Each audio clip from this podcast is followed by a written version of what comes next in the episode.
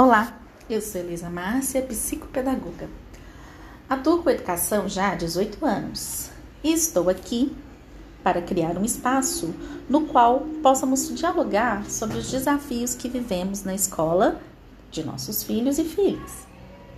O tema de hoje é Desafios com a permissividade, relações em casa, em outras casas e na escola.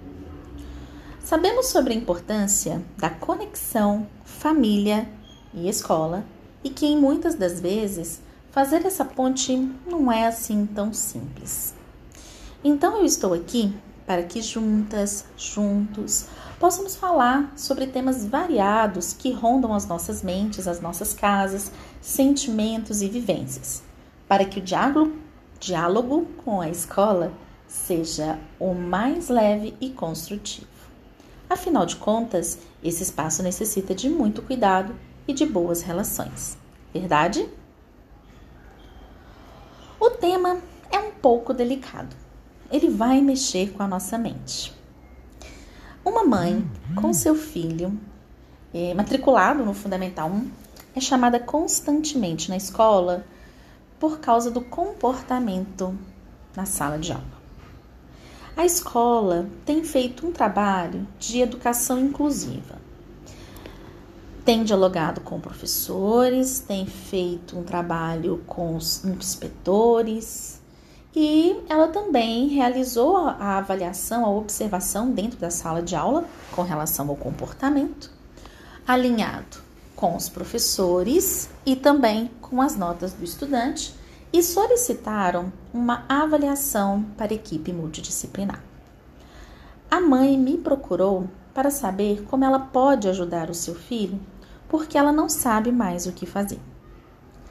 Primeiro, a educação inclusiva na escola é para todos e todas, e não apenas para quem tem laudo. A educação inclusiva, ela pode ser entendida como uma concepção de ensino que tem por objetivo garantir o direito de todos à educação, fazendo valer a LDB, o Estatuto da Criança e do Adolescente, a Constituição.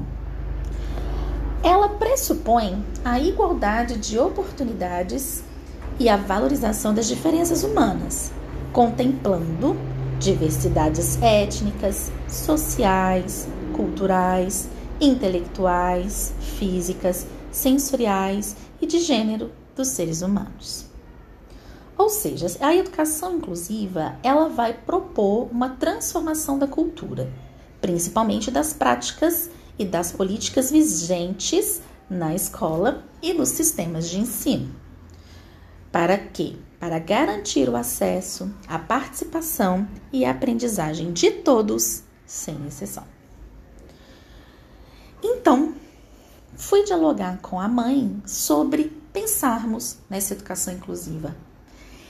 O que é feito na escola também precisa ser feito em casa. Então, em nossas conversas, ficou claro que o estudante ele tinha regras, exigências diferentes da, na sua casa, na casa do pai, porque é uma família separada, na casa dos avós e na escola. Ou seja, em cada um desses ambientes, ele tinha uma permissão. Ele tinha alguns combinados. Em uma casa, quebrava o combinado da outra casa. Então, isso é um sinal de alerta que nós precisamos trabalhar com a coerência.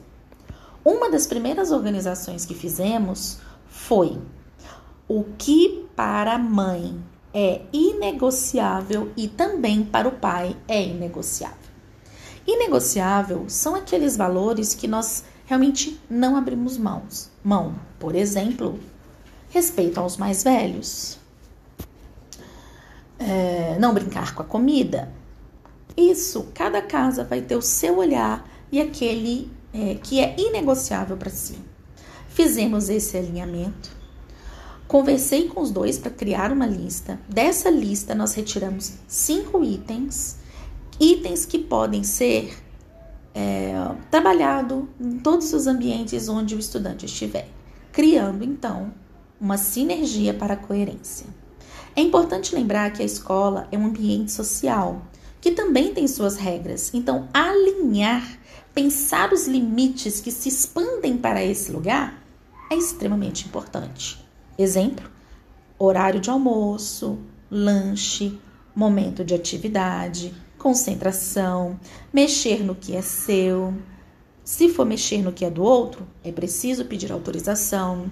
Então, esses valores trabalhados dentro de casa, essa rotina trabalhada dentro de casa, colabora com o desenvolvimento dentro da escola.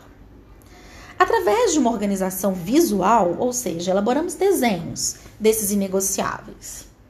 Nós compartilhamos na casa dele, na casa do pai, na casa dos avós e também compartilhamos com a escola, para que a escola também nos ajudasse a reforçar esses combinados.